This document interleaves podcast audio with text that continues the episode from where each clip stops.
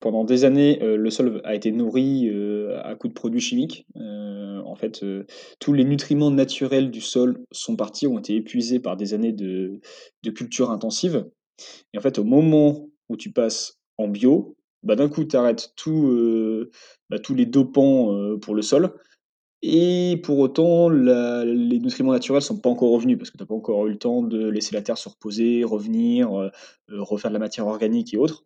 Donc en fait, au moment de la conversion, c'est très, très brutal. D'un coup, la plante se retrouve avec plus de nutriments ou alors extrêmement peu et il faut attendre, heu, pas mal d'années pour que la terre redevienne plus riche en matière organique, en nutriments, en azote, en minéraux de manière générale pour, heu, que les plantes repartent et aient à nouveau un rendement qui soit correct.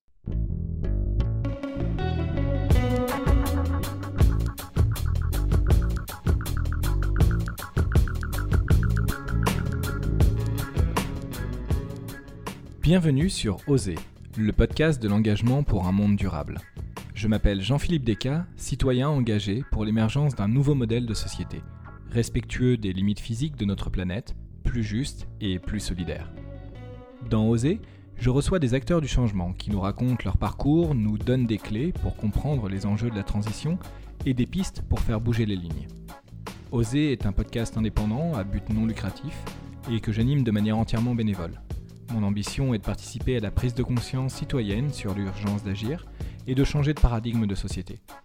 Je souhaite aussi participer à faire rêver les gens à un autre monde, où les valeurs de partage, de collaboration, de bienveillance et de respect seront portées par tous.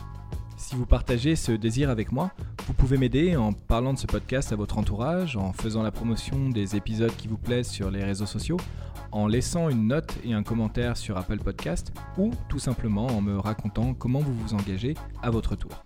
Et maintenant, place à l'épisode du jour. Bonjour Maxime. Bonjour Jean-Philippe. Bienvenue sur Osé. Merci. Euh, Maxime, je te propose de te présenter en, en quelques mots, de nous dire un petit peu ce que tu fais aujourd'hui euh, dans la vie. Euh, bien enchanté, Maxime, 24 ans, un des deux cofondateurs de Biodemain, on va en parler juste après je pense. Euh, et à côté, à titre perso, grand fan de sport d'aventure, de lecture et d'entrepreneuriat. D'accord, et ben génial. Écoute, c'était effectivement très bref. Et ben écoute, pour commencer, je te, propose qu'on parle un petit peu de, de Biodemain, de, de ce qui t'occupe aujourd'hui. Peut-être que tu euh, peux nous expliquer euh, ce que c'est? Avec plaisir. Alors Biodemain, on est une marque équitable qui aide les agriculteurs à passer à la bio. Euh, je pense que vous connaissez tous ce que c'est euh, la bio, ou le bio, suivant comment, comment on le dit. Euh, donc le bio, c'est une méthode de culture plus durable qui permet de, de protéger les sols, l'eau, la biodiversité, l'environnement de manière générale, et protéger aussi la santé des consommateurs. Donc ça a plein de bienfaits. Malheureusement, passer en bio pour un agriculteur, c'est compliqué. Deux à trois ans de transition qui sont très coûteuses pour l'agriculteur. Euh, transition qu'on appelle la conversion biologique.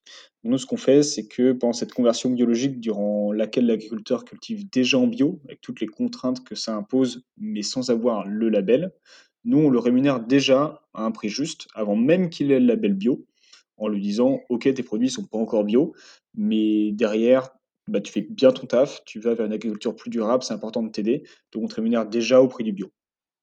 Et ensuite, nous, ces produits, on les commercialise auprès des, des consommateurs euh, finaux dans des magasins bio sous la marque Biodemain. d'accord. Et alors, bon bah, j'ai pas mal de questions qui déjà me viennent en tête sur, euh, sur un petit peu bah, le, le bio, le, le modèle économique et, et puis les problématiques rencontrées par, par les agriculteurs. Mais déjà, euh, alors je ne sais pas si tu as le chiffre en tête, mais euh, qu'est-ce que représente le bio en, en niveau euh, culture, proportion des cultures en France? Ça va dépendre des régions. Tu as des régions où on est très avancé, à plus de 20% des cultures qui sont cultivées en bio, et des régions, à l'inverse, euh, par exemple les Hauts-de-France, où on est à peu près à 2%. Alors, la moyenne nationale, je crois qu'elle est, alors je sais pas le dernier chiffre, mais elle doit être à 8-9% de la surface agricole utile qui est cultivée en bio. Ok.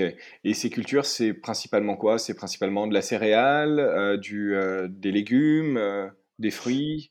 En France, on est relativement bon sur toute la partie maraîchage. parce que c'est des exploitations qui sont plus petites et une demande plus forte pour la partie vraiment, heu, légumes. Heu, l'arboriculture aussi est très avancée. Après ce qui pâtit pas mal, c'est les filières plus, heu, d'élevage. La grande culture est pas au top non plus. Donc ça dépend vraiment des cultures et des régions. D'accord, OK. Et, et alors tu disais, c'est difficile pour un agriculteur de passer en bio. Je pense qu'effectivement, enfin surtout les gens habitués du podcast ont une petite idée de pourquoi est-ce que le bio est important à la fois pour la santé et pour les sols. Alors sans forcément, heu, revenir là-dessus, en fait, peut-être aller directement sur le sur le sujet de, quelle est la démarche, pour un agriculteur, en fait, pour passer en bio? Mmh Alors, bah, la démarche, c'est ce qu'on appelle la conversion biologique, donc ce sont les 2 à 3 ans de transition, qui est une période, heu, légale en fait, qui est imposée par, heu heu, l'Europe pour obtenir le label bio, français comme européen. Donc pendant ces 3 ans, l'agriculteur, il doit déjà cultiver en bio, donc avec toutes les contraintes que ça impose, donc il va avoir des chutes de rendement, il va avoir des investissements, il va avoir une hausse du coût de la matière première, hausse du coût de la main-d'œuvre et pour autant, pendant ces 3 ans, il n'a pas encore le droit au label bio. L'idée, c'est de pouvoir heu, épurer les sols, s'assurer qu'il y a plus du tout de de produits chimiques qui restent dans les sols, dans les plantes. Cette conversion, donc elle est très coûteuse du coup pour l'agriculteur, parce que pendant 3 ans, il a tous les coûts du bio, mais aucun avantage, heu, rémunérateur Mmh et donc c'est c'est cette transition-là qui est complexe. Et alors, si on rentre un petit peu dans le détail, hem, c'est quoi justement ces coûts? Pourquoi est-ce que le bio coûte plus cher en fait à un agriculteur?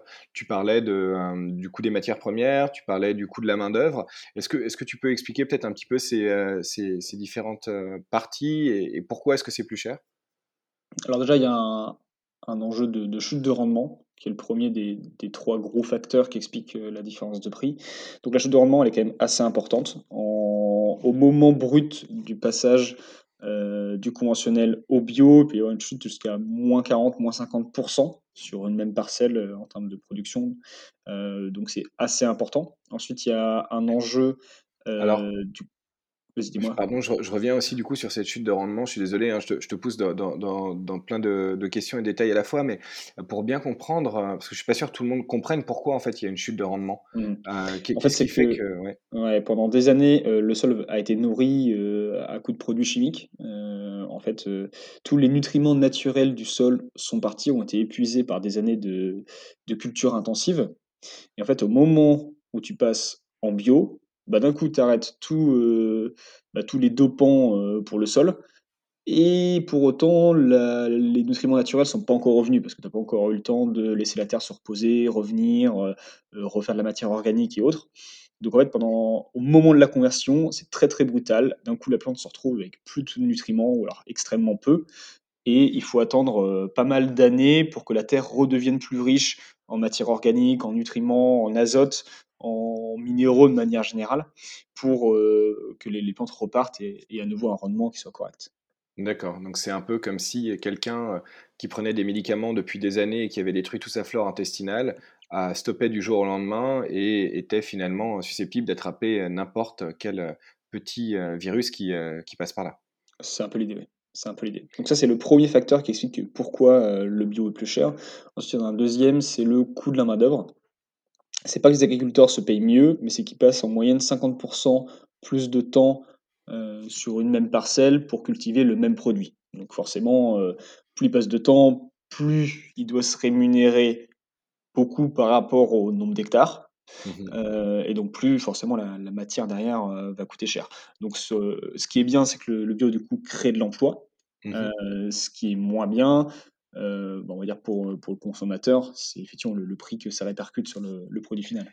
et alors pourquoi est-ce qu'en fait il doit passer plus de temps? C'est parce que c'est lié à la baisse des rendements? C'est lié à quoi? Moi, je prends un exemple tout simple, heu, qui est très caricatural, mais là où d'habitude, tu arrives avec, ta grosse machine, tu asperges de produits chimiques, pour enlever les mauvaises herbes, là, tu dois passer, heu, mauvaise herbe par mauvaise herbe, arrachée à la main. Donc ça, c'est un exemple de caricatural, hein, mais exemple Ouais, de ouais. Pourquoi est-ce que tu passes plus de temps en bio? C'est que tu utilises moins de produits, tu utilises globalement moins de machines, heu et derrière, du coup, tu as forcément plus de travail manuel. D'accord, alors ça, c'est aussi une question que que je voulais comprendre, c'est pourquoi tu utilises moins de machines, heu, dans dans le bio? Alors je comprends bien pour les produits, hein, enfin ou alors peut-être d'autres produits qui, heu, sont plus difficiles à à à utiliser. Mais pourquoi moins de machines? Est-ce que ça ça ça fait partie des critères du bio aussi? C'est pas un critère, là, c'est plus une généralité de l'agriculture biologique. Mais là, on enfin, c'est un débat annexe, mais heu, d'où le bio ou la bio que je disais au début, c'est que tu as le bio, le cahier des charges bio et la bio, la philosophie bio. Donc Ah après là, OK, c'est un débat qui qui est assez présent dans le dans le secteur, sur, qu'est-ce que vraiment la bio? Est-ce que tu t'arrêtes au cahier des charges? Est-ce que tu vas plus loin? Mais du coup, la généralité est qu'effectivement, il y a une moindre utilisation des machines, même si le cahier des charges ne, heu, le stipule pas du tout. En en bio, tu as officiellement le droit d'utiliser autant que tu veux tes machines, voire même plus que le conventionnel, tu t'en fiches. Enfin, tu as pas de critères là-dessus. d'accord. Les seuls critères, heu, que tu vas avoir, heu, c'est notamment sur, l'utilisation des produits chimiques, qui, on va dire, un un des principaux critères, mais après tu es assez Mmh libre de faire ce que tu veux. Voire même ça arrive que des agriculteurs, heu, aient plus l'utilisation de machines parce qu'ils vont pas utiliser de produits chimiques et du coup ils vont faire par exemple, heu, ils vont racler la surface de la terre pour enlever les mauvaises herbes et donc mh. ils vont faire plusieurs passages machines, mais pas du coup de dépôt de produits chimiques là où normalement tu arrives, gros coup de produits chimiques, tu tues OK. tout. Là, ils vont faire deux, trois, quatre passages de machines pour, heu, arracher les mauvaises herbes de manière plus naturelle. Donc c'est mieux pour l'environnement, mais dans ces cas-là, tu peux parfois utiliser plus la machine. J'imagine que alors je sais pas si ça fait partie des critères, mais dans dans mon imaginaire, heu, c'est qu'en utilisant une machine, tu retournes beaucoup plus le sol et sur du bio, tu essaies de vraisemblablement moins retourner le sol ou? À nouveau, c'est pas un critère du cahier des charges. Après, tu as beaucoup, beaucoup de, on va dire, heu, théories différentes sur qu'est-ce qui est le mieux pour le sol. Aujourd'hui, c'est vrai que les dernières théories à la pointe, notamment à la pointe niveau écologique, heu, donnent qu'effectivement, heu, c'est mieux de retourner le moins possible le sol. Après l'exemple des mauvaises herbes, tu retournes pas le sol, tu viens gratter juste la surface. Donc en l'occurrence, c'est pas d'accord. du tout, heu, problématique pour, pour l'environnement. Mais c'est vrai qu'on a tendance à aller de plus en plus vers moins de labour sur, les cultures qui se veulent de plus en plus, écologiques, et notamment, bonnes pour, pour les sols et pour préserver les sols. Et alors du coup, bah, pardon, bah, je te laisse continuer maintenant. Donc, heu, tu nous as dit c'est les rendements, heu, le plus de travail en fait, donc heu, Tout à fait. Plus de travail, la dernière chose, c'est le coût des j'appelle ça selon matières premières agricoles, mais dedans, je parle des semences, des produits organiques, que tu vas mettre sur, sur les sols. Dedans, les semences bio, par exemple, coûtent beaucoup plus cher que les semences, conventionnelles. Et là, à nouveau, il y a ce que le cahier des charges impose, donc vraiment le le côté semences bio qui coûte déjà plus cher et après souvent les agriculteurs bio, qui souvent ça peut être une généralité, heu, enfin c'est pas du tout obligatoire, mais heu, utilisent beaucoup de semences, heu, de variétés anciennes ou plus rares, qui elles vont coûter d'autant plus cher, qui sont plus résistantes, heu, naturellement, ce qui est top et et ça va dans le bon sens, qui sont souvent plus goûtues, de meilleure qualité, mais qui coûtent aussi plus cher. Et après, tu as tout le côté, chi ce qu'on appelle, heu, produits organiques. Donc, tu as les produits chimiques de synthèse, qui sont donc Mmh interdits en bio. Tu as pas le droit d'avoir des produits chimiques, fabriqués en laboratoire, qui sont polluants, qui détruisent, la nature et autres. Mais tu as le droit aux produits organiques, donc qui sont faits, à base de de matières organiques et qui, eux, sont, pas néfastes pour l'environnement, pour l'eau, pour la biodiversité. Et donc ces produits-là coûtent forcément plus cher Heu et l'agriculteur en utilise quand même, parce qu'il y a de des choses sur lesquelles tu dois forcément traiter, heu, d'une manière ou d'une autre les maladies, heu, les problèmes que tes que tes plantes peuvent avoir et donc ça, ça coûte ça a un certain coût et qui est plus cher que le conventionnel au litre de produit. Après à nouveau, là, ça dépend des agriculteurs, il y en a qui en utilisent beaucoup, d'autres moins, donc on peut pas faire une généralité, globale, mais ces produits-là, au litre, coûtent plus cher qu'en conventionnel. Alors encore une fois, je suis désolé, hein, je j'essaie de ren rentrer un petit peu dans le détail pour bien comprendre. On parle de certains produits, c'est ça? Tu parlais des produits notamment pour, pour empêcher certaines maladies ou protéger, ces cultures, et pas forcément en fait, on va dire des, des intrants ou de l'engrais directement qui, bah, quelque part dans l'imaginaire un peu collectif, les gens peuvent se dire: «Bah, c'est quand même assez bizarre de se dire qu'un engrais naturel coûte plus cher, heu, qu'un engrais, heu, synthétique». Heu, Mmh. mais alors, c'est peut-être le cas, mais Ouais, ça coûte ça coûte forcément plus cher. Enfin, ce qu'il faut se dire derrière, c'est que si jamais ça coûtait moins cher, tout le monde le ferait. Donc si en bio, on demande enfin on met des contraintes, c'est forcément qu'il y y a un coût derrière. Sinon, heu, l'agriculteur conventionnel va toujours ira toujours au moins cher, parce que c'est une agriculture qui, qui, se veut productiviste, qui, a, qui avait pour but, quand elle a été faite, de pouvoir nourrir à moindre mmh. coût la population, une population grandissante. On avait une certaine contrainte là-dessus. Euh, aujourd'hui, c'est plus les montants, on n'est plus le même monde. Aujourd'hui, on veut produire de meilleure qualité et surtout avec un moindre impact sociétal et environnemental. Donc, on mmh met des contraintes, mais qui sont plus coûteuses. Il faut se dire que si, si l'agriculteur conventionnel le, le fait pas, c'est que c'est forcément plus cher.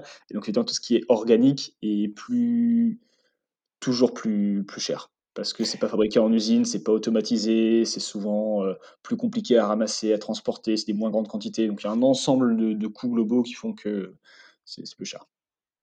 Et alors, une impression que, j'ai aussi par rapport à, tout ce qu'on se dit, c'est que souvent, en fait, l'impact de, l'agriculture bio, le, fait que ce soit plus cher, ça va être parce qu'on est aussi sur des grandes surfaces. Alors que si on était sur des surfaces un peu plus réduites, tu vois, que ce soit au niveau du coût de la main-d'œuvre, que ce soit la possibilité d'utiliser les engrais que tu fais toi-même, euh, le, euh, etc., serait le fait d'avoir peut-être une variété au euh, mètre carré de, plantes qui évite finalement d'avoir trop de maladies, etc., qui serait, qui serait facilité. Mais encore une fois, je suis un néophyte, j'y connais pas grand-chose, mmh. donc c'est vraiment d'extérieur que, que, je pose cette question. Bah, en fait, si tu as des petites surfaces que tu fabriques toi-même, que tu fais beaucoup de choses euh, euh, fait maison, c'est très bien et je pense qu'en termes d'impact écologique, tu es, euh, au top du top, tu peux faire mieux que ça.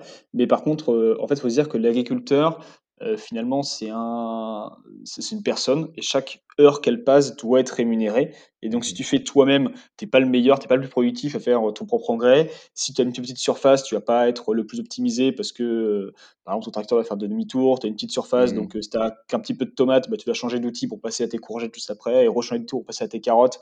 Et en fait, tu perds beaucoup de temps sur ces changements-là. Et en fait, si tu perds beaucoup de temps, forcément, bah, c'est de l'argent quelque part qui, est perdu, et donc forcément c'est un coût qui se répercute sur le consommateur. Donc les petites surfaces sont au contraire globalement plus coûteuses que les, que les grandes surfaces euh, en, termes, en termes agricoles. Après, euh, c'est globalement les agriculteurs qui sont plus ou moins optimisés, plus ou moins efficaces, euh, mais c'est vrai que faire soi-même tout n'est pas forcément ce qui revient le moins cher. D'accord. Et, d'ailleurs, c'est le même problème pour les circuits courts qu'on vante énormément. Euh, il y a beaucoup d'agriculteurs qui en font finalement assez peu parce que ça leur prend énormément de temps, alors qu'ils ont mieux fait finalement de tout vendre à un acteur euh, un peu plus gros euh, qui peut leur écouler pas mal de volume parce que c'est tout simple pour eux, ça ne demande pas beaucoup de temps et du coup ils n'ont pas à se rémunérer ce temps-là et finalement c'est plus rentable pour eux. Alors maintenant, si, on en vient un peu à, comment est-ce que euh, toi tu les accompagnes avec, euh, avec Bio Demain, c'est vraiment s'attaquer à la problématique de euh, ce passage en fait au bio, et c'est-à-dire ces trois ans où on va vivre à tout ça, cette augmentation des coûts et l'impossibilité, de par le cahier des charges du bio, parce qu'on n'est pas encore certifié, de pouvoir vendre à un prix, on va dire, plus, plus élevé. Effectivement, c'est ça. On est vraiment spécialiste de la conversion. On les accompagne du début à la fin de cette conversion avec un, credo qui est simple, c'est que nous on est convaincu que c'est pas l'agriculteur seul de faire toutes ces démarches, que l'impact sociétal et environnemental qu'il a en passant à la bio impacte finalement euh, pas uniquement lui, mais aussi toute la société. Et donc c'est important que toute cette société se mobilise pour les accompagner. Et donc c'est vraiment notre rôle, c'est faire en sorte que chaque citoyen puisse, à son échelle, avoir un impact très concret en aidant l'agriculteur à passer au bio via l'achat d'un bon produit du quotidien. Et, du coup, comment ça se passe en fait? C'est euh, euh, au niveau des agriculteurs avec lesquels vous, travaillez, c'est vous, vous, achetez tout leur volume à un prix défini qui, qui est X% plus cher que ce qu'ils pouvaient vendre avant traditionnel? Comment ça se passe? Ouais, donc nous, on est en moyenne à 80% plus cher que le conventionnel avec des grandes variétés là-dedans. C'est-à-dire qu'il y a des produits sur lesquels il n'y a pas une grande différence entre le conventionnel et le bio. Dans ce cas-là, finalement, c'est des, petits pourcentages, mais qui comptent quand même. Et des produits, au contraire, là, on, fait près, du double de ce qui est fait en conventionnel. Nous, l'idée, en tout cas, c'est qu'on part toujours d'une donnée très simple. C'est qu'on va voir l'agriculteur et on lui demande de quoi tu as besoin pour bien vivre pendant ta conversion, quelle rémunération tu as besoin, et c'est de là qu'on part pour tout construire. Euh, et après, en termes de quantité d'achat, ça dépend vraiment de nos produits et des agriculteurs. C'est-à-dire qu'on a des produits, par exemple, le, le jus de pomme et le jus de poire, qui chez nous fonctionnent très bien, donc on écoule des gros volumes. Donc là, on peut accompagner tout, euh, tous les, enfin, acheter tout le volume de euh, plusieurs agriculteurs. Et à- de Mhm. l'autre côté, par contre, on a des produits où c'est des petits volumes pour nous, exemple les lentilles, le pois chiche, où là, on est peut-être sur euh, 10% de la production de trois 4 agriculteurs, où du coup, on leur fait, euh, ça leur fait du bien, mais sur une partie de l'exploitation. Ah, Sachant que des fois, l'agriculteur a toute l'exploitation en conversion, des fois seulement une partie des terres. Donc, on a énormément de cas de figure différents. Euh, mais en tout cas, ce qui est sûr, c'est que euh, notre credo, il est vraiment sur la rémunération plus juste. Et au plus on peut accompagner l'agriculteur, au plus on peut lui faire du volume, au mieux c'est, évidemment. D'accord, OK. Et quand tu parles de rémunération, on parle de prix de vente, pas du revenu mensuel que l'agriculteur va lui euh, toucher. C'est, comme tu disais, ça c'est la différence avec le volume, et ce qui explique que parfois tu peux le faire par rapport au volume qui sont vendus, et parfois d'autres cas de figure, soit bah, c'est pas possible parce qu'il a une, une plus petite partie de toute sa production qui est en conversion, etc. En fait, il faut voir l'exploitation euh, l'exploitation agricole comme une entreprise, finalement. Le salaire de l'agriculteur, c'est une des charges, on va dire, de l'exploitation. Et nous, ce qu'on fait, c'est qu'on vient en fait augmenter euh, le taux de marge et le, le chiffre d'affaires de l'exploitation. Par exemple, là où euh, normalement avec son hectare de pommier, il gagnait euh, 10 000 euros, nous, on Mhm. va le faire gagner à peu près euh, 180, euh, 18 000 euros. Euh, ce qui lui permet en fait d'avoir 8 000 euros en plus, alors qu'il passe le même temps. Et donc, c'est 8 000 euros qui peuvent aller directement vers ses, dans sa poche ou dans les coûts que lui imposait la conversion. Donc, c'est vraiment là qu'on intervient en venant lui apporter un surplus de marge euh, et de chiffre d'affaires qui lui permet de, de mieux, se, mieux se rémunérer. Ok. Ouais, si on parle un peu de, toi maintenant et, et de comment est-ce que tu en es venu à, à lancer euh, Bio Demain, euh, pourquoi? Est-ce que c'était la, problématique du bio te, parle personnellement depuis longtemps? Euh, est-ce que c'est l'urgence écologique qui fait que? Comment ça t'est venu? Il y a beaucoup de facteurs qui nous ont amenés avec Stéphane, mon associé, à lancer euh, Bio Demain. Déjà, donc, nous, on est amis d'école. euh, c'est bien, on s'est connus, on s'est connus en études. On est tous les deux très écolo, très engagé à titre perso. Et ça faisait quelques années qu'on avait l'envie de créer une entreprise qui pouvait avoir du sens et qui pouvait positivement impacter euh, tant l'environnement que la société. On veut quelque chose de, bien sur tous abords et, et être un peu irréprochable, euh, c'est tout ce qu'on fait. Euh, donc il y avait cette envie-là profonde. Et en, quatrième année d'études, donc un an avant de, sortir, j'ai mon grand-oncle André, qui était agriculteur en Bretagne, qui a voulu passer en bio. Nous, c'était déjà un type d'agriculture euh, qu'on appréciait beaucoup, on était déjà très sensible à ça. Euh, malheureusement, bah, il s'est heurté à la conversion. Il a passé euh, deux ans de galère avec des, une grosse pression financière. Il n'a pas eu le soutien des, banques et il s'est retrouvé à devoir arrêter. Il a revendu la ferme, il s'est reconverti. Et à ce moment-là, avec Stéphane, on s'est dit, mais attends, mais comment c'est possible dans le contexte écologique actuel où on a quand même, euh, je pense que tu le sais, tes auditeurs aussi, mais on a, des, gros soucis écologiques, on n'est pas prêt de s'en sortir. Comment est-ce que c'est possible que des agriculteurs qui veulent faire le bien puissent se retrouver dans cette situation-là? Et c'est là qu'on a lancé Biodemain en se disant qu'on pouvait vraiment faire quelque chose de très concret pour aider les agriculteurs. Et alors, justement, du coup, excuse-moi, je rembobine un petit peu euh, et on, reviendra un peu à toi, comment tu t'es lancé après, mais parce que c'est vrai qu'il y a, c'est un point essentiel, je pense, dont on n'a pas parlé, qui est la difficulté, en fait, pour euh, les, euh, les agriculteurs de, se lancer. Au-delà, en fait, les, revenus espérés pendant ces trois ans qui sont moindres par rapport aux charges qui augmentent, j'imagine que aussi le poids de la dette ou de certains achats industriels ou d'engagement, par exemple, sur certains fournisseurs peuvent aussi être un frein. Il y a beaucoup de freins autres que le frein financier. Euh, le frein financier, c'est un des deux plus gros freins, le deuxième étant le frein psychologique, de se dire, euh, faut, quand même se dire que l'agriculteur a dû cultiver pendant des années, et on l'a incité à cultiver d'une manière, euh, de la manière conventionnelle, et qu'on lui a mis la pression pour qu'il augmente ses rendements, on l'a mis dans la mentalité d'augmenter ses rendements euh, en continu, et que c'était l'objectif principal, d'augmenter les rendements et faire toujours plus à toujours moins cher. Là, il faut qu'ils changent complètement de paradigme et qu'ils se disent bon, finalement, j'ai fait de la merde pendant euh, X années. C'est tout le monde m'a dit de Mmh. faire ça, et me dit toujours, toujours de faire ça, mais finalement, c'est pas ce qu'il faut que je fasse. donc je dois changer mes méthodes, je dois apprendre de nouvelles méthodes, je dois complètement voilà, tout, tout repenser. Et donc ça, c'est un très gros frein. Et ensuite, effectivement, tu as un ensemble de, de freins qui peuvent, euh, qui peuvent aussi venir sur, euh, voilà, on doit changer les fournisseurs, on a des engagements, on doit euh, changer notre circuit de distribution. Et ça, c'est aussi un ensemble de freins qui fait que voilà, il faut, faut le vouloir pour passer en bio. C'est c'est marrant ce que tu dis parce que c'est vrai que très souvent on pense que le, frein financier est, souvent le, le, frein numéro un, mais comme tu le dis là, le frein psychologique par rapport aux, reconversions et aux gens qui, qui, ont sauté le pas pour s'engager que j'ai pu interviewer dans Oser, je me rends compte aussi que le frein psychologique est le frein numéro un en fait, euh, de ton mmh. entourage, de euh, ton bagage culturel, social, de ce qu'on t'a mis dans la tête sur euh, ce que devait être le monde, et puis le fait d'accepter, comme tu dis, de dire, ok, donc en fait, bon, c'était pas vraiment de ma faute, mais j'étais dans une mauvaise voie, entre guillemets, ou une voie qui, qui, nous amène dans le mur pendant, pendant tant d'années, et c'est beaucoup plus difficile de revenir là-dessus par rapport à ça. Du coup, il faudrait presque euh, faire suivre euh, bah, les, agriculteurs, hein, tout comme les diplômés de grande école, par, des, par des psys ou avoir une, un accompagnement à ce niveau-là pour, pour aider à, la transition. Il faudrait, mais pourtant c'est un métier qui n'est pas du tout accompagné. Les agriculteurs sont, sont globalement très seuls. Hein. Malgré, euh, il y a des structures qui font un travail incroyable et on peut que les remercier de faire ça, structure étatique comme structure associative, euh, mais c'est vrai qu'ils sont, ils sont très très isolés.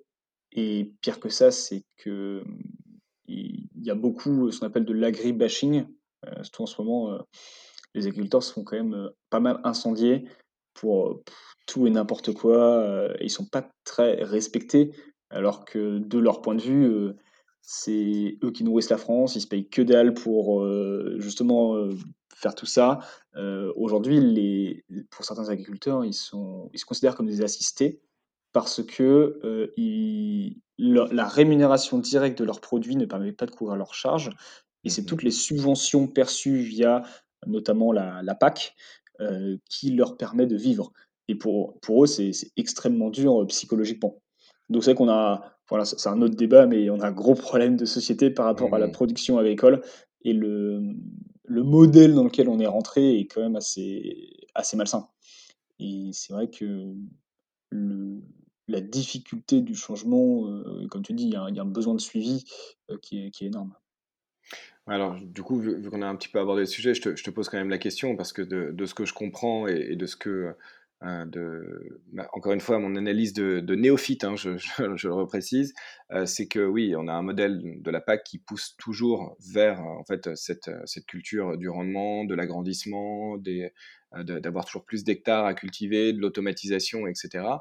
Et qui est en fait ce qui permet aux agriculteurs de vivre. Donc, s'en séparer, ne pas aller dans ce sens-là, c'est se couper une jambe. Euh, et, en même temps, c'est ce qui va à contre-courant de ce qu'il faudrait faire pour des pratiques écologiques vertueuses. Mmh. Donc la, la, PAC, pour, pour préciser pour les auditeurs, je ne sais pas s'ils connaissent, c'est la politique agricole euh, commune. Donc c'est un, c'est un des grands piliers de l'Union européenne, parce que c'est un des premiers grands programmes européens qui a été mis en place, donc avec euh, le petit groupe d'origine. Je crois que quand ils ont commencé la PAC, il y a une douzaine d'États. Donc la PAC, c'est le moyen qu'a trouvé l'Europe pour influencer euh, la manière dont les agriculteurs cultivent via euh, des subventions. Donc en fait, euh, la PAC va dire, bon, si tu fais ça, je te donne X milliers d'euros. Donc la PAC a très très longtemps été orientée uniquement sur les surfaces, c'est-à-dire que plus tu avais de surface agricole, bah, plus tu avais d'argent. Donc ça allait vers des... C'est pour ça que les exploitations agricoles en Europe sont devenues de plus en plus grosses très rapidement. Il y a eu beaucoup de rachats, beaucoup de concentration. On a eu une évolution de la PAC, notamment la dernière PAC il y a 5 ans, si je ne pas de bêtises, qui était meilleure, qui allait... C'était pas génial non plus, mais c'est dans bon sens. On rémunérait notamment mieux l'agriculture bio. Il y a eu des efforts de, faire, de sur différentes normes écologiques et sociales qui était assez intéressante. Euh, c'était pas encore génial, mais c'était un début. C'était euh, finalement quand on reprend, je crois que c'était 2016 ou 2017 la dernière PAC. Euh, c'était pas si mal pour l'époque parce qu'on n'était pas du tout aussi orienté écologique aujourd'hui. Mais là, la dernière PAC qui est, on, est en plein dedans d'ailleurs. Enfin, je sais pas quand le podcast sortira, mais là, on, du coup, à l'heure où je parle, on est en plein dans la polémique, la bio à poil, la bio pour tous, il y a eu effectivement, là, la version qui va sortir de la PAC qui est prévue, diminue les aides de 66% pour l'agriculture biologique ce qui est, ce qui est énormissime alors qu'on en a toujours plus besoin. Elle augmente un peu les aides à la conversion, ce qui, ça pour le coup, est un bon point. Et nous, on est pro-conversion, donc finalement, pourrait être content, mais ce qu'on se dit, c'est que si on aide les agriculteurs à passer au bio, mais derrière, ils ne peuvent pas se rémunérer et qu'ils repassent en conventionnel, on aura tout perdu. Donc, euh, c'est vrai que la PAC là actuelle est, pas du tout, en tout cas nous on considère assez ambitieuse sur euh, beaucoup de points. Euh, on n'est pas fermé uniquement sur la bio. La bio, c'est une très bonne culture, mais on peut aller sur d'autres labels et nous, on n'est pas du tout gêné par ça. On n'est pas des sectaires de la bio. Mais là, en l'occurrence, ils proposent même pas d'autres alternatives. Donc c'est vrai qu'on est, nous, à titre d'écolo, très déçus des politiques menées par l'Europe et par le gouvernement actuel. et à titre d'entreprise sociale qui favorise la conversion, euh, c'est vrai qu'on n'est pas sur un modèle euh, très durable pour les agriculteurs bio et que je pense que ça va en mettre beaucoup à l'arrivée. Parce que ça, c'est un point intéressant que tu dis. C'est vrai que, encore une fois, dans, mon imaginaire, tu dis, bah hop, on est passé en bio, bah ça y est, c'est gagné. Mais j'imagine qu'il y a aussi des, gens qui s'arrêtent parce que peut-être que c'est trop dur, c'est trop de charges, euh, ou même en cours de, conversion. Je ne sais pas si à tout hasard, tu as, des chiffres là-dessus pour peut-être donner une, une idée. c'est une bonne question. Je sais qu'il y a euh, je crois que c'est 8% d'agriculteurs en conversion qui vont arrêter. Donc c'est pas c'est pas si énorme, hein. Euh, les agriculteurs sont quand même des réfléchissent pas mal et ils sont très bons dans, euh, leurs projections, dans leurs calculs. Donc finalement, quand il n'y a pas tant, de problématiques que ça pendant la conversion. Enfin mon grand-oncle en l'occurrence, c'est vraiment un cas exceptionnel, hein. ça ça on le on le sait. généralement, ils réfléchissent bien en amont et ils vont pas prendre la décision de passer en bio. C'est ça le gros problème, hein, c'est qu'ils ne se lancent mmh. pas parce que trop compliqué. Et après, une fois les agriculteurs passés en bio, euh, il n'y a pas non plus un grand taux de retour en arrière à date, parce qu'il y avait un équilibre financier qui était relativement bien trouvé, il y avait des circuits de distribution qui étaient euh, relativement bienveillants, qui respectaient le plus l'agriculteur. Aujourd'hui, il y a quand même une concentration du, marché bio. Euh, enfin, il y, a plein de choses qui mettent en place hein, aujourd'hui euh, qui sont pas forcément euh, tip top pour les agriculteurs. D'une part, une grosse concentration de la, distribution qui devient beaucoup plus compétitive sur du coup les produits bio. Donc forcément, tout le monde veut tirer les prix vers le bas et d'une manière ou d'une autre, ça impacte quand même très souvent l'agriculteur. Mmh. Ensuite, il y a le problématique de la PAC. Et après, il y a aussi le fait que les agriculteurs entre eux sont plus concurrence parce qu'il y a plus d'agriculteurs bio, et même si c'est un très bon point pour euh, l'environnement et pour la société, pour l'agriculteur, euh, forcément, euh, s'ils ne sont pas défendus et qu'il n'y a pas quelqu'un au-dessus qui vient réguler le marché, bah, ils vont commencer à se faire compétition entre eux et c'est pas, c'est pas bon. Et comme tout le marché global rentre en compétition sur les produits bio, c'est plus une niche aujourd'hui. Et ça fait que globalement, tout le monde veut tirer les coups vers le bas, agriculteurs compris, qui essayent de se faire compétition pour choper des nouveaux marchés, etc. Donc globalement, on, rentre petit à petit, le bio rentre dans le même schéma que le conventionnel.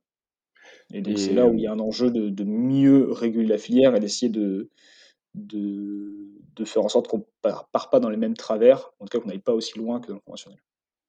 Et tu abordes à, demi-mot aussi euh, peut-être un, problème dont on n'a pas discuté, mais qui est, euh, comme tu dis, l'ouverture à la concurrence, qui n'est même pas que française en fait, qui est internationale sur le bio. C'est-à-dire avec des, produits bio qui euh, peuvent venir d'autres pays européens, mais même de extérieurs au marché européen et qui sont considérés comme bio et vendus comme bio, mais selon des normes et des labels différents et, des prix aussi bien inférieurs. Mmh. Bah, généralement, les labels bio, le label européen en tout cas, est assez proche de celui français, donc on ne peut pas dire que la qualité est moindre. Par contre, ce qui est sûr, c'est que le salaire de l'agriculteur, je vais dire la Pologne, parce qu'il y a beaucoup de pommes polonaises en ce moment qui arrivent, euh, mais euh, en, Pologne, le salaire est bien moins, donc forcément, ça coûte beaucoup moins cher. Et c'est vrai que ça fait compétition aux produits, aux produits français. en plus de ça, il y a un gros manque de transparence des industriels et de la distribution, où euh, on voit souvent des drapeaux euh, bleu, blanc, rouge sur des produits parce qu'ils sont transformés en France. Mais derrière, tu regardes, euh, si jamais ils ont indiqué, parce que c'est pas toujours le cas, les pommes viennent, pas du tout de France et c'est vrai que Mmh pour le consommateur, c'est très dur de s'y repérer. Heu, tu as une grosse compétition effectivement entre les pays, heu, européens, même hors Europe, où là, à nouveau, en plus, tu as d'une part pas toujours forcément les mêmes critères et surtout pas les mêmes contrôles. Des fois, c'est les Mmh mêmes critères officiels, mais officieusement, il y a pas de contrôle, donc les gens font font pas toujours des des bonnes choses. Heu, donc c'est vrai que ce qui vient de de l'étranger, il y a un risque qui est plus fort. Après, il faut quand même se dire que le label bio est un label qui est globalement quand même, heu, très, très contrôlé, qui est très surveillé. Donc c'est qu'on a une assurance d'une qualité de base, heu, qui est quand même très forte. Enfin, le consommateur peut avoir confiance dans le label bio. Par contre, ce en quoi il ne peut pas avoir confiance, c'est comment l'agriculteur est rémunéré derrière. mh.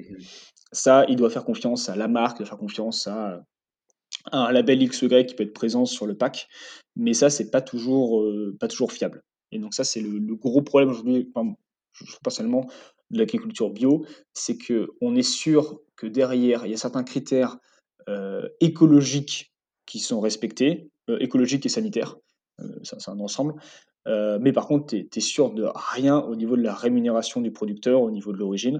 Tu peux juste faire confiance à à des marques, à des labels et tu as Mmh des très belles marques, hein, dans les dans la distribution bio, qui font des superbes choses et qui vont bien, bien au-delà du label et d'autres à l'inverse, heu, où c'est des industriels, heu, purs et durs, heu, qui sont juste venus sur le marché parce que, il y avait des des sous à se faire et Mmh qui, s'engraissent sur le dos des des agris et des consommateurs.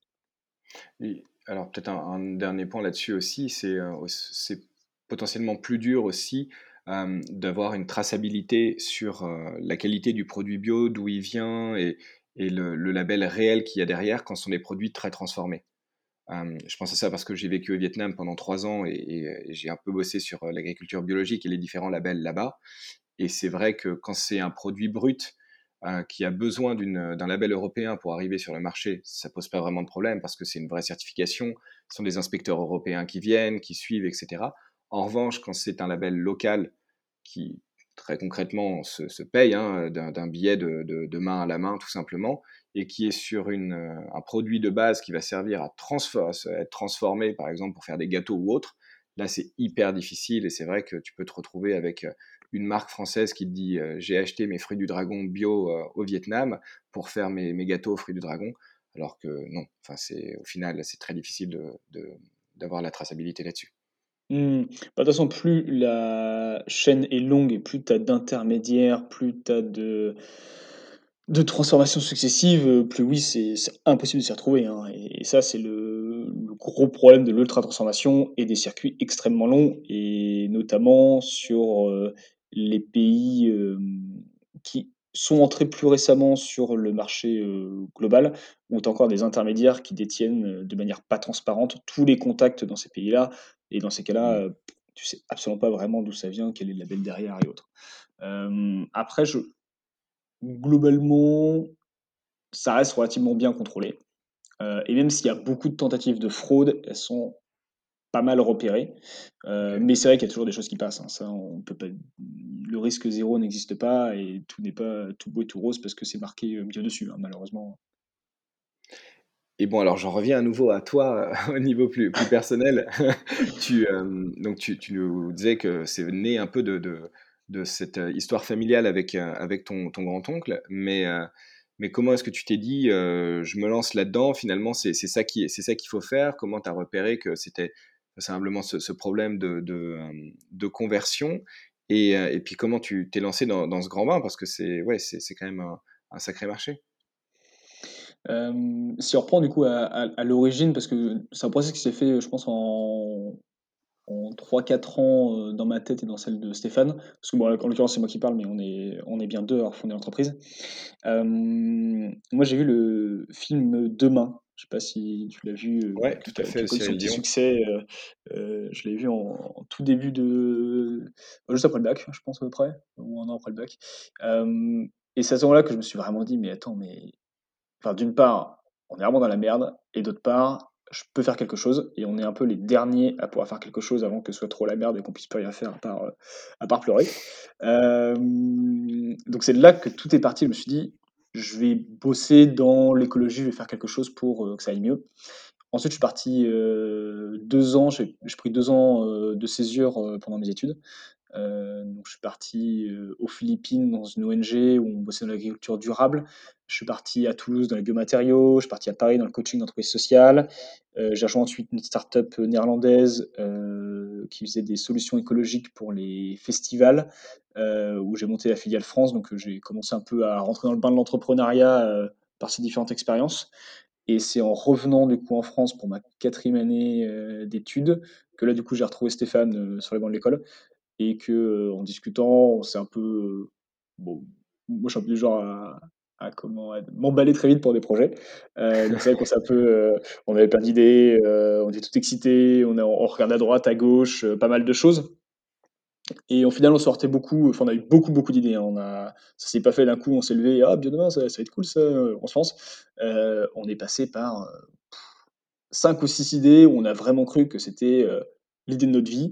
Puis après en creusant un peu, on se rend compte qu'il y a pas de besoin écologique ou social, ou alors il y a pas de manière de trouver un business rentable derrière, ou simplement on n'a pas les compétences. Il y a pas mal de choses qui ont fait que ça n'a pas ça n'a pas continué.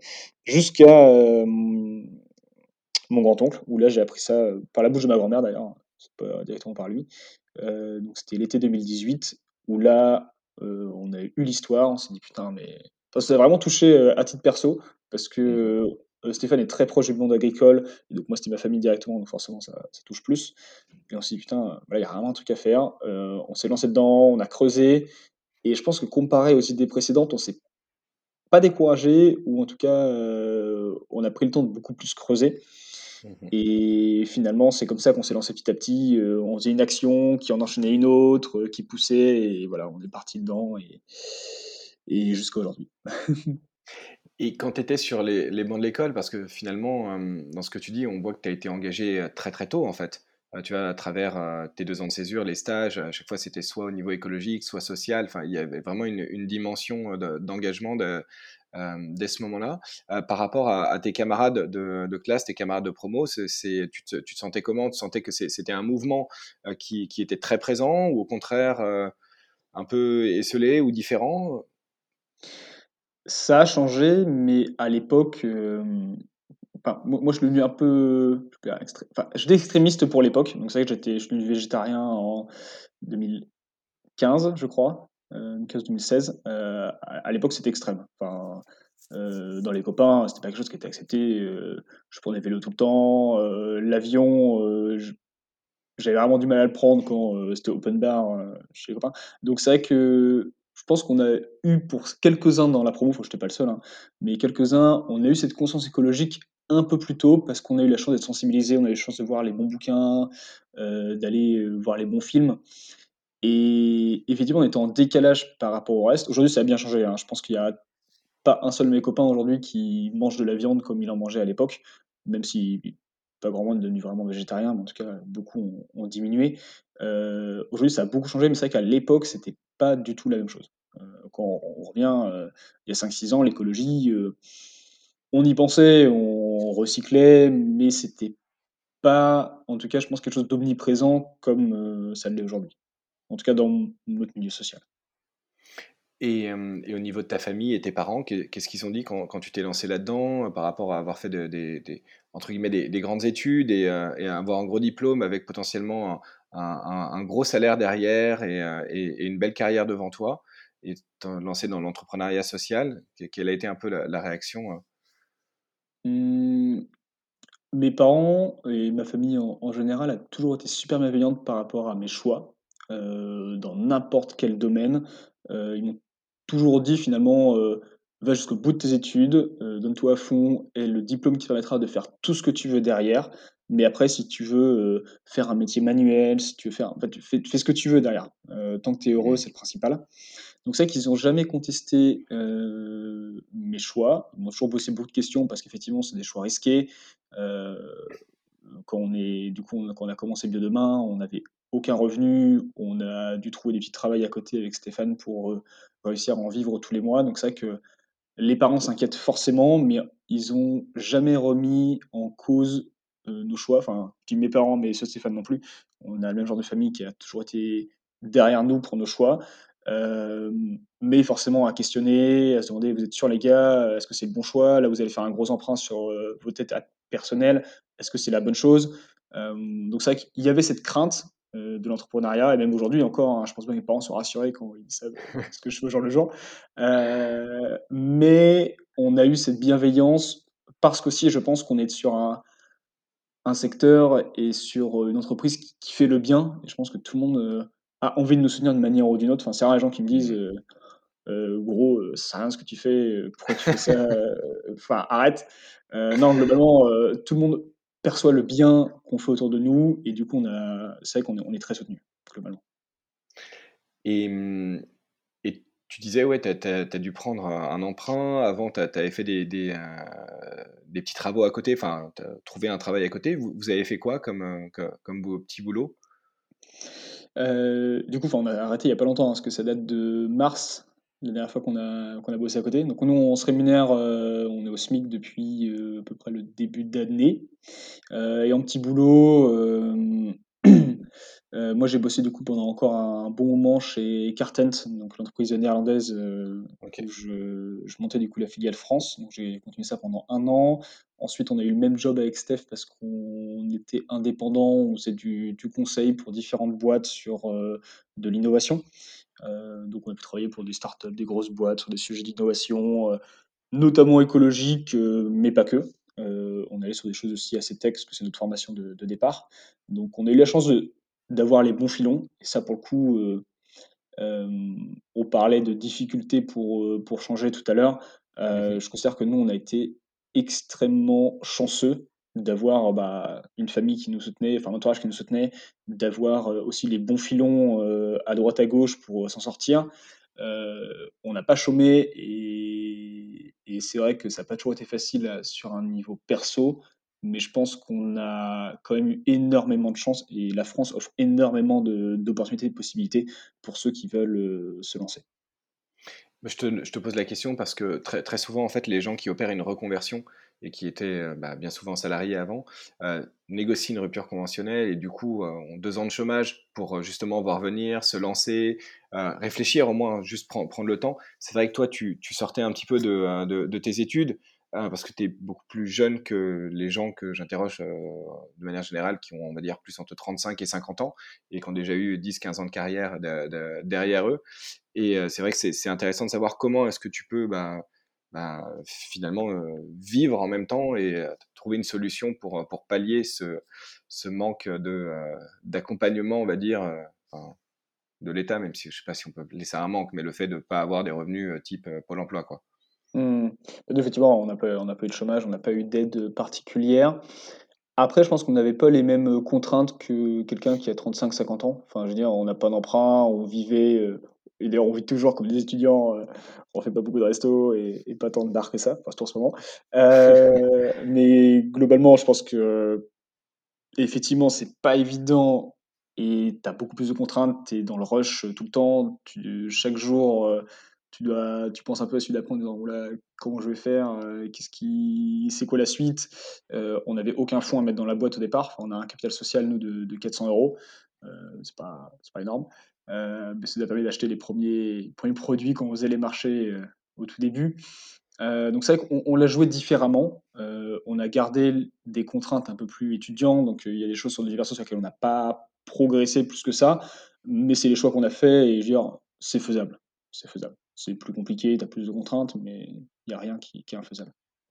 Et tu parlais tout à l'heure de dire, hem, d'emprunt sur, heu, sur la boîte. Donc si je comprends bien, vous avez financé la boîte par par la dette, hem, pas forcément en levant des des fonds. Ça, c'est une question qui qui qui m'intéresse aussi par rapport à l'entrepreneuriat social, savoir comment est-ce que tu finances, ta boîte? Est-ce que tu passes, côté un peu start-up justement, Startup Nation, on va passer par des fonds, des fonds à impact, heu et cetera?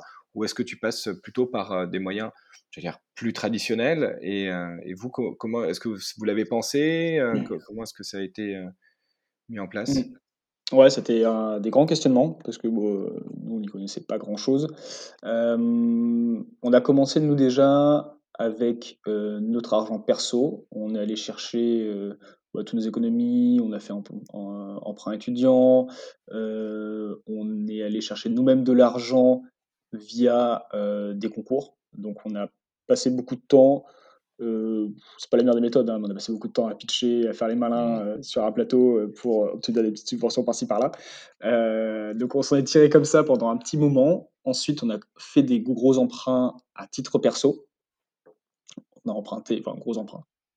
à notre niveau, on a emprunté à peu près 90 000 euros, si je dis pas de bêtises, à nous deux. oui, quand pas trop de revenus, ça commençait à ça commençait un peu à peser, mais ça nous a permis de, continuer. Ensuite, on a commencé avec des emprunts, on a continué avec des emprunts bancaires, notamment euh, la BPI, on a eu l'emprunt du Crédit Agricole. Ça nous a permis de bien continuer. À ce moment-là, euh, poursuivre dans l'histoire de l'entreprise. Donc, au moment où on gagnait les concours, au moment où on était encore euh, en études, on, se permet d'acheter du matos pour aller sur les marchés, acheter les premiers produits, imprimer des premières bâches pour communiquer sur les marchés, etc. Ensuite, le moment où on a fait nos premiers euh, emprunts, gros emprunts à titre perso, c'est le moment où on a eu nos premiers employés. Euh, les premiers, premiers prêts bancaires, c'est à ce moment-là aussi.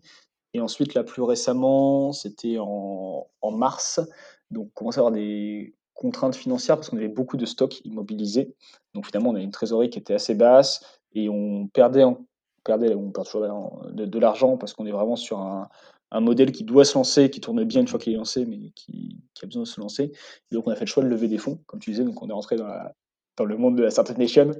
Euh, donc par des, par des moyens différents, on a fait le choix de ne pas aller voir des fonds qui cherchaient uniquement la rentabilité, mais des fonds qui acceptaient que oui, on ne serait pas la boîte la plus rentable du monde, mais parce qu'avant tout, notre rentabilité, c'était de la rentabilité euh, sociale et environnementale. Mmh et donc, on est allé voir des fonds impact, on est allé voir des personnes aussi euh, physiques, euh, monsieur et madame tout le monde, qui ont, par leur métier, eu la chance d'avoir un, peu d'argent euh, à investir. Et surtout, notre plus gros investisseur aujourd'hui, c'est une communauté de citoyens. On a 235 citoyens qui sont rentrés au capital via du financement participatif. Et donc dedans, on a des consommateurs, des agriculteurs, des partenaires X ou Y qui ont mis de l'argent chez nous. Donc on a fait le choix d'avoir vraiment euh, beaucoup de parties prenantes différentes dans notre capital. Donc c'est pas le plus simple à, mettre en place, mais on a fait le choix de ne pas avoir voilà, des, fonds qui venaient juste euh, mmh. pour la thune, euh, qui venaient aussi pour le projet qu'il y avait derrière. Et c'est qu'on est très content de ça parce qu'aujourd'hui, on a du coup dans notre, dans notre capital, on a deux de nos salariés, on a 230 citoyens, on a une dizaine de ce qu'on appelle business angels, donc des personnes qui ont un peu de sous et des compétences à, investir.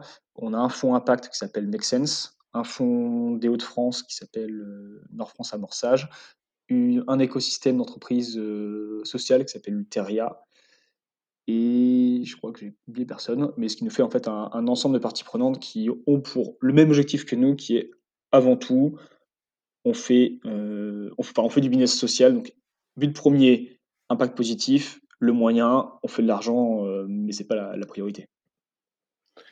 Bah écoute, on, arrive à, la fin de, cet échange et je voulais savoir si, euh, si tu avais des conseils ou un message à faire passer pour, bah pour ceux qui, qui voudraient s'engager ou qui se posent des questions et qui se demandent comment, par où et Bonne question. Ah, déjà, un conseil, mais c'est, lancez-vous les gars parce que euh, vous ne le regretterez pas. Je pense que on, peut regretter de ne pas s'être lancé, mais s'être lancé, on ne peut pas le, se dire qu'on n'aurait pas dû.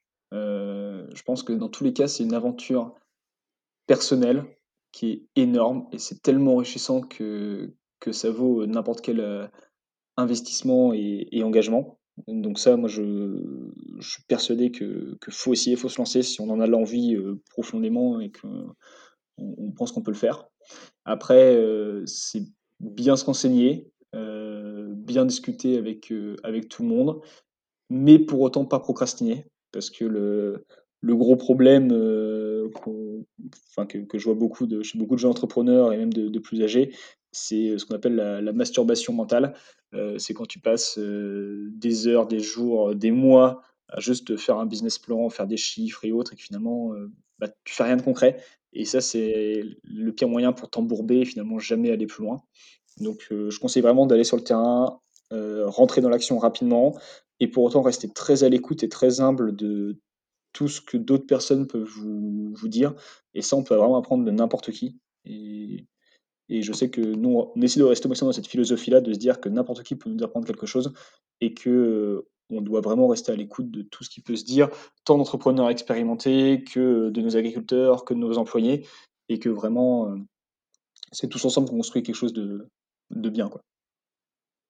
Bah, merci beaucoup Maxime et félicitations vraiment pour, pour Biodemain, pour ce que vous faites. et je vous souhaite bon courage pour la suite et beaucoup de succès. Merci Jean-Philippe, au plaisir.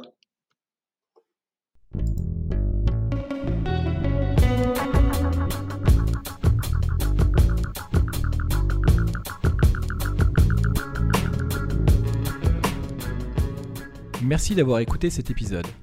J'espère qu'il vous a plu et que cela vous donne envie d'agir à votre tour. Si vous êtes en quête de changement professionnel, je vous invite à écouter les épisodes de la saison 1. J'ai la chance de rencontrer des alumni d'écoles de commerce, des ingénieurs, des architectes ou des chercheurs qui ont opéré une rupture dans leur carrière après un parcours classique pour œuvrer à travers leur métier à un monde durable. Avec eux, j'aborde la question centrale du changement, de ses freins autant sociaux que financiers, afin de lever les barrières et d'encourager ceux qui se posent des questions à sauter le pas. Ces entretiens sont une vraie source d'énergie positive à consommer sans modération.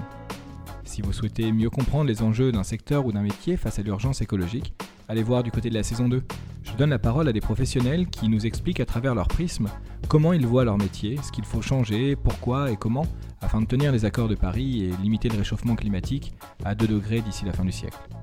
Si vous êtes perdu, allez voir du côté des associations comme la Fresque du Climat ou les Shifters. Vous y trouverez d'autres personnes qui, comme vous, veulent agir, mais ne savent pas forcément par où commencer. C'est toujours bon d'être épaulé dans ces moments. A bientôt pour un prochain épisode, et d'ici là, osez